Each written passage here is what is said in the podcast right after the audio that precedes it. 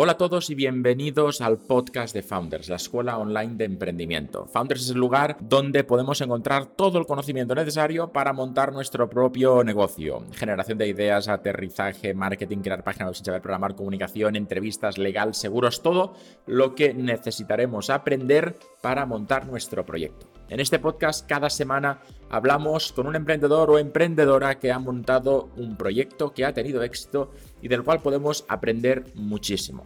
De hecho, esta semana entrevisto a Angie Rosales, fundadora de Payapupas, la mayor asociación y entidad de payasos de hospitales. Angie representa, bajo mi punto de vista, todo lo que un emprendedor y de hecho todo lo que la sociedad debería aspirar a ser y de ella aprenderemos cómo se puede emprender en un proyecto social y algo mucho más importante, cómo se puede curar con las sonrisas.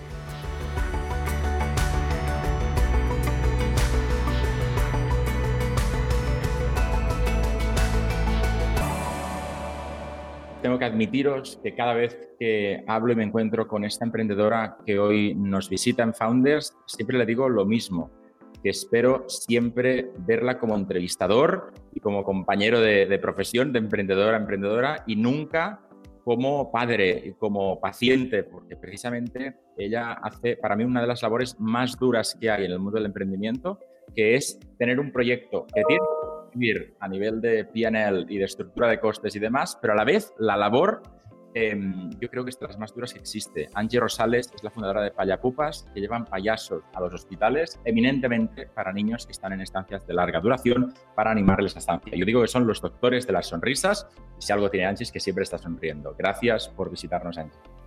¿Qué tal? Muy buenos días. Buenos días. Me gustaría empezar explicando qué es Payapupas desde, desde las cifras. Después entraremos en la parte humana, pero igual para entender una, una, magnitud, no sé qué cifras nos puedes compartir que te hagan sentir especialmente orgullosa. ¿Cuántos payasos sois? ¿Cuántas visitas? Seguro que tenéis KPIs que no me puedo imaginar. ¿Cuántas horas habéis pasado en hospitales? ¿Cuántos hospitales? ¿Cuántos niños eh, habéis ayudado a sonreír? Pues mira, yo creo que aquí eh, en el ejemplo verás eh, la clave de la diferencia entre eh, emprendedoría, emprendedoría, social o, no, ¿no? para mí los KPIs más importantes son el número de personas impactadas, sin duda. Estamos en, un, en 66.000 personas al año. Eh, te tengo que corregir la entrada porque desde eh, todo el tiempo que nosotros nos hemos conocido, sí, Payapupas trabaja para niños que están enfermos en los hospitales y sus familias, pero ya desde hace cuatro años lo hemos ampliado a cero, de 0 a 99 años, que decimos nosotros, es decir, todo el espectro de, de toda la vida. Y actualmente estamos en un 50-50 entre niños y personas adultas, sobre todo enfermas de cáncer. Entonces, para mí, el éxito más grande, nuestras cifras, de las que yo presumiría, son 66.000 personas visitadas, 66.000 impactos muy feliz de que me corrijas, porque ya puse el eminentemente, porque sabía que hacías otra cosa, pero no me imaginaba el 50-50. Eh, me da pena la señora de 102 años que quiere que la visitéis y le decís, lo siento, desde los 99 usted está sola y no tendrá sus payasos. Pero bueno. nunca sucederá, ya nos conoces. A la de 102 años también la visitaremos. Eh, esto, esto es un placer. Para entender, es, bueno saber al menos, para entender em, qué hacéis. Eh, ¿cómo funciona? Es decir, un, caso vuestro, la, parte más visible, la que sale en las televisiones cuando, cuando salís, es la propia visita, cuando entráis en la habitación vestidos de, payasos y, los niños, o ahora también los mayores, eh, se lo pasan pipa, pero Ah, antes de eso hay toda una preparación. Antes de entrar en esa sala, me imagino que el, proceso desde que empieza hasta que acaba esa sesión, no sé cómo los llamáis, em, tiene más pasos. ¿Nos podrías explicar cómo es toda la, preparación? ¿Qué pasos hay? ¿Con quién habláis? Yo creo que hay dos back office importantes en, en, lo que le llamamos intervenciones de payapupas. Una es la negociación propia con el centro, es decir, eh, buscamos que sean centros que quieran el servicio Payapupas, es decir, nosotros no vamos a abrir centros que no crean en este proyecto, eso es una decisión que tomamos hace unos años y la tenemos muy clara. Y con ellos eh, cerramos servicios a visitar, horarios, eh, donde tienen sus mayores problemas, en donde nosotros podemos ayudar, etcétera, un convenio de colaboración, el presupuesto, etcétera, etcétera, etcétera. Y la otra parte es toda la metodología de la intervención Payapupas. Eh, los payasos son elegidos por un casting. Eh, eh, cuando han entrado ya payapupas que han sido escogidos a través de este casting, les damos toda una formación y la formación es sobre nuestro método, es decir, nosotros creemos que para intervenir como payaso de hospital hay que hacerlo de esta manera o de esta manera es la manera en la que mejor conseguimos el impacto que esperamos. Entre estos elementos, porque sería un poco largo y tampoco os querría aburrir, eh, está desde entender muy bien por qué un payaso de hospital tiene que firmar un código deontológico, entre, pues no sé, guardar el secreto profesional, porque nosotros recibimos mucha información, no recibir contraprestación económica directa de las familias, eh, no discriminar en las visitas eh, por cultura, por religión, por estatus económico, etcétera, etcétera. ¿no? Em, la otra eh, importante es eh, el equipo tiene que conocer el proyecto, nos tomamos el tiempo que se necesite para presentar el proyecto a todos los equipos con los que intervendremos. Te hablo, por ejemplo, de que podemos llegar a estar cuatro horas en un hospital haciendo reuniones con los diferentes equipos, eh, porque rebajar el mal rollo que pueda tener el personal sanitario o las reticencias que pueda tener el personal sanitario para nosotros es la base porque nos tienen que recibir con ganas, a gusto, habiendo eh, eh, eh, hablado sobre todos, todas las dudas que les generan, sobre las incomodidades, sobre los problemas, ¿no? Algunos por carácter y otros pues porque me van a retrasar en mi trabajo, no me van a permitir hacer el trabajo como me gustaría, de la manera profesional que yo quiero, etc. etc, etc. Hay, algo interesante de lo que dices, porque quería hablar precisamente del respeto entre doctor y payaso de hospital, pero precisamente hay casos donde les hacéis también el trabajo más fácil. Si no me equivoco, estáis en ciertas eh, intervenciones o pruebas que para el niño le pueden dar miedo, son dolorosas, además, para, para precisamente ayudar o acompañar en, en, esos momentos, desde el pinchazo hasta, hasta eh, creo si no me equivoco, que también pues cuando tienen que alguna máquina, alguna intervención que requiera alguna máquina, de alguna forma ayudáis a los, a los profesionales a hacer su trabajo para que el niño esté más relajado, más tranquilo. Esto también entiendo que lo valoran. Sí, tanto. De hecho, hemos hecho estudio de impacto el año pasado por primera vez en la historia de Payapupas con pacientes pediátricos y pacientes oncológicos adultos. Y el resultado en, pacientes nos lo ha tangibilizado, que es una cosa importante además con método científico, pero las dos sorpresas importantes han sido eh, el personal sanitario y los familiares. El 97% de los familiares y acompañantes desea payasos de hospital en los hospitales y eh, mejoramos en un 70% el bienestar del personal sanitario. O sea, sin duda, nuestro trabajo también eh, va para ellos. De hecho, yo siempre digo, y tú lo has oído muchas veces, Pau, porque nos conocemos desde hace tiempo, lo más fácil para un payaso, y en concreto para un payaso de hospital, es hacer reír, todo que es difícil porque es en un contexto muy difícil. Lo más difícil es trabajar en estrecha colaboración con el personal sanitario para juntos eh, conseguir un único objetivo. Es decir, hemos de trabajar juntos. No tiene sentido que el médico vaya por un lado, que el equipo asistencial vaya por un lado y el payaso por el otro. Juntos hemos de conseguir que para esa persona la experiencia hospitalaria sea eh, lo más positiva posible. Por lo tanto, sois doctores de las sonrisas, sois el doctor que se encarga del, corazón, de hacer reír. Sí, bueno, muchas entidades tienen, en Brasil se llaman doctores de alegría, en Israel se llaman Dream Doctors, es así, o sea, eh, eh, muchas entidades han utilizado este, este símil ¿no? entre payaso y humor. Hablaste, Sí, hablas de, otros países. Imagino que tenéis benchmarks. ¿Hasta qué punto pues, hay entidades como Payapupas que, existen en otros, países y en otras culturas? Eh, entiendo que la, magnitud de lo que estáis haciendo se ve cuando se compara con la cantidad de países que no tienen un Payapupas y los que lo tienen, siendo países más grandes que España, cuyo cuya entidad como Payapupas es mucho más pequeña. Es decir, no sé hasta qué punto valoráis el hecho de, estar llegando a, 66.000 personas al año impactándolas, cuando igual la media de otras entidades debe ser mucho menor. Eh, aquí hay, como, ¿sabes? Como en el coronavirus, que cada país da un dato distinto.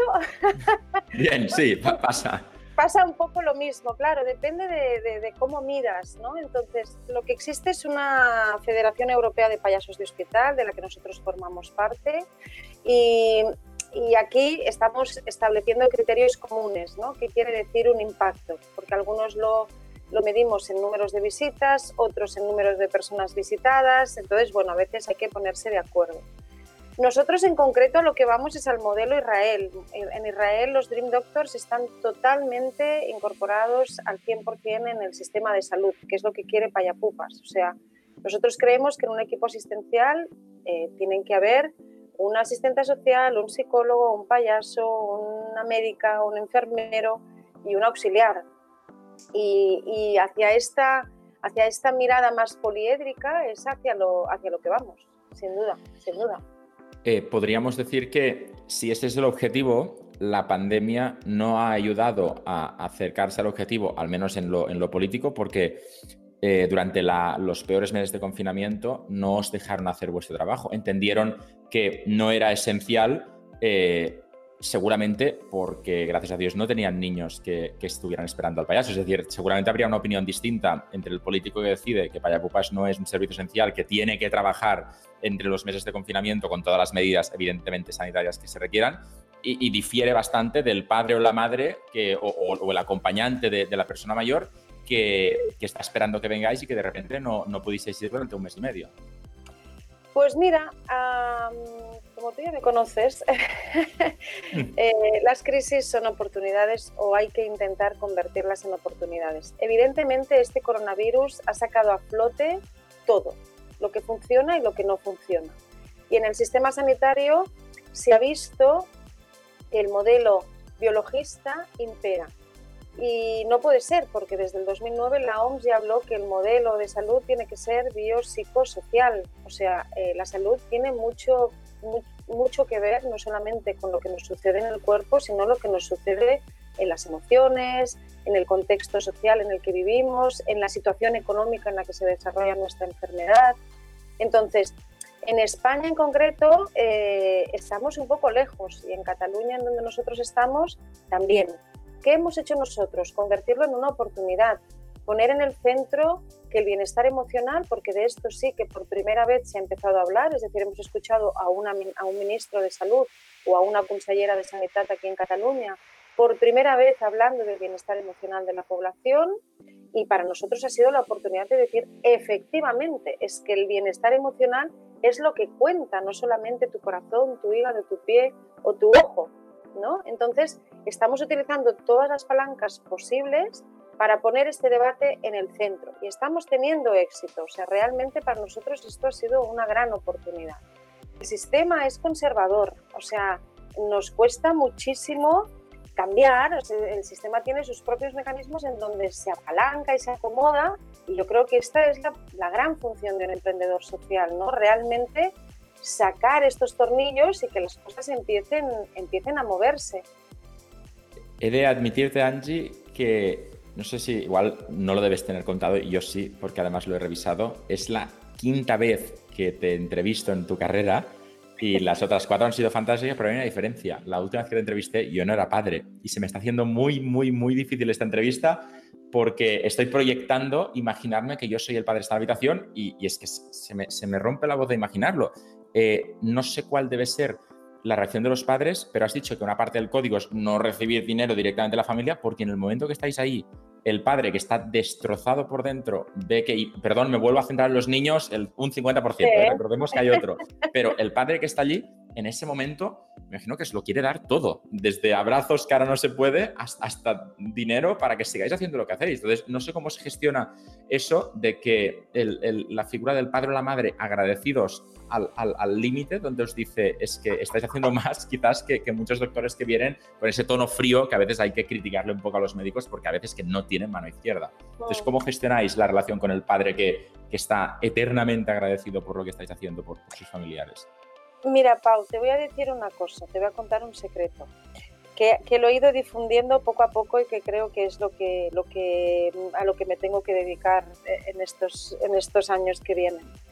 Cuando una persona entra en un hospital y si es por una enfermedad grave, su vida se desmorona.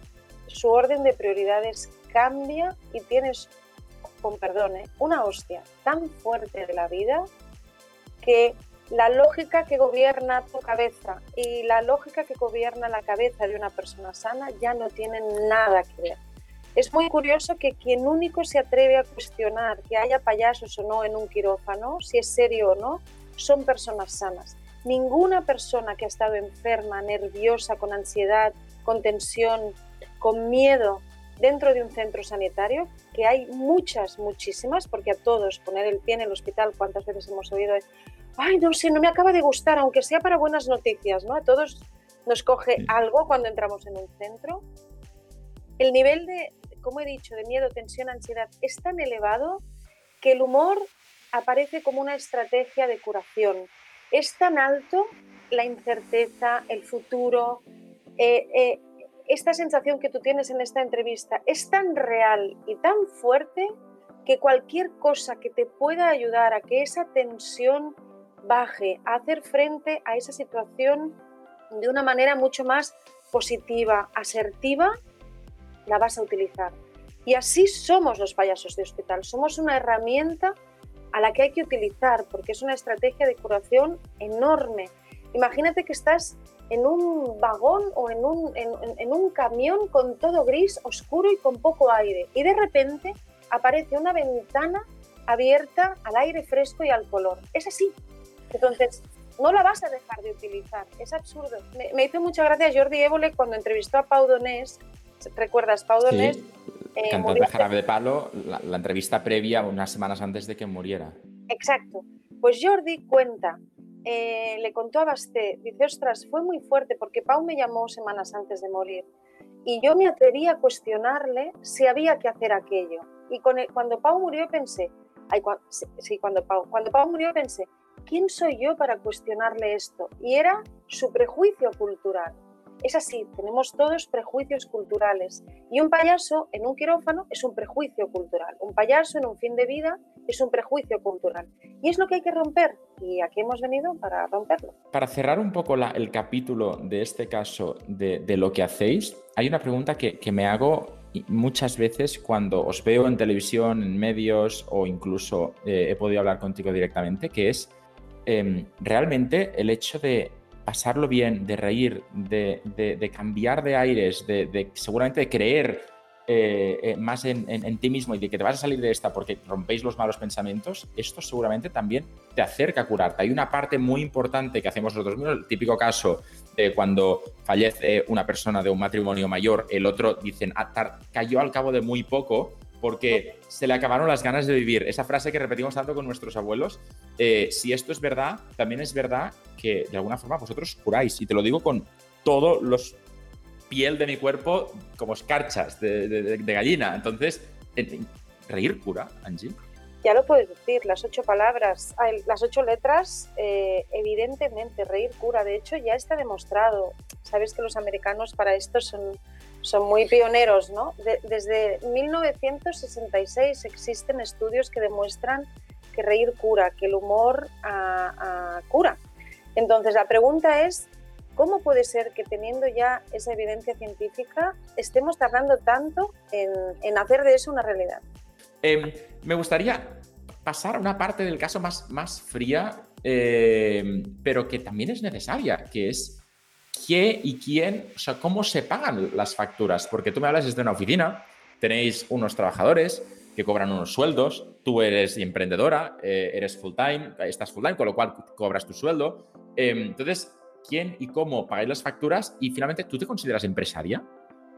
A ver, ¿cómo se pagan las facturas? Mira, en el caso de Payapupas eh, y de, yo creo que de cualquier entidad social, yo creo que que lo más importante es poner el propósito en el centro de todo. O sea, tú, tú, pum, pum, pum, pum, pum, pum, que es el corazón, es tu propósito.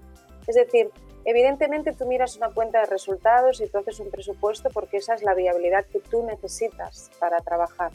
Pero lo que mueve toda tu estructura es ese corazón, ese propósito. En nuestro caso es mejorar el bienestar emocional de las personas enfermas a través del humor.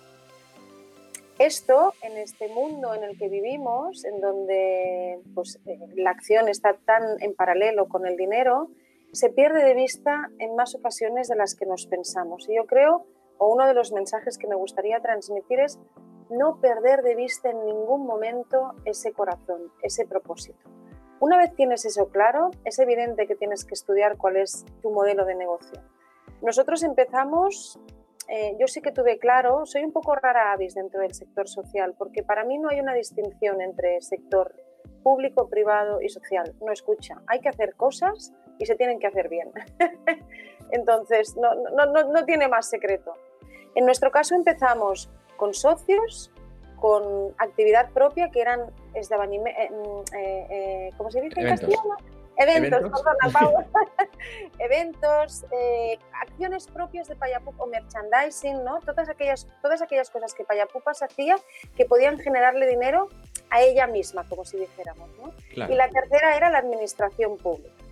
Ahora mismo estamos en una revolución total y nuestro modelo de negocio son los hospitales, es decir, nosotros ofrecemos un servicio, un servicio claramente que mejora la vida de, los, de las personas dentro del hospital, porque además ayuda a que el hospital tenga una, un mejor posicionamiento y una mejor marca ante la sociedad y creemos que es el hospital quien tiene que pagar. Entonces, estamos convirtiendo de nuevo eh, eh, nuestro modelo de negocio, o lo estamos orientando hacia otro lugar. Vamos a ver, vamos a ver. Bueno, espero que estéis disfrutando de esta charla con Angie tanto como yo. Esta charla, este podcast es parte de un caso, el caso de éxito de Payapupas. Podéis escuchar el caso entero entrando en Founders. Si os lo estáis pensando, si tenéis ganas de emprender, podéis probar el modelo de suscripción mensual que se puede cancelar en cualquier momento, que vale 15 euros y que de hecho a través de él vais a poder acceder a todo este caso a todos los otros casos y a todos los cursos de Founders. Así que os invito a probarlo, a descubrirlo y a seguir disfrutando de esta charla con Angie Rosales.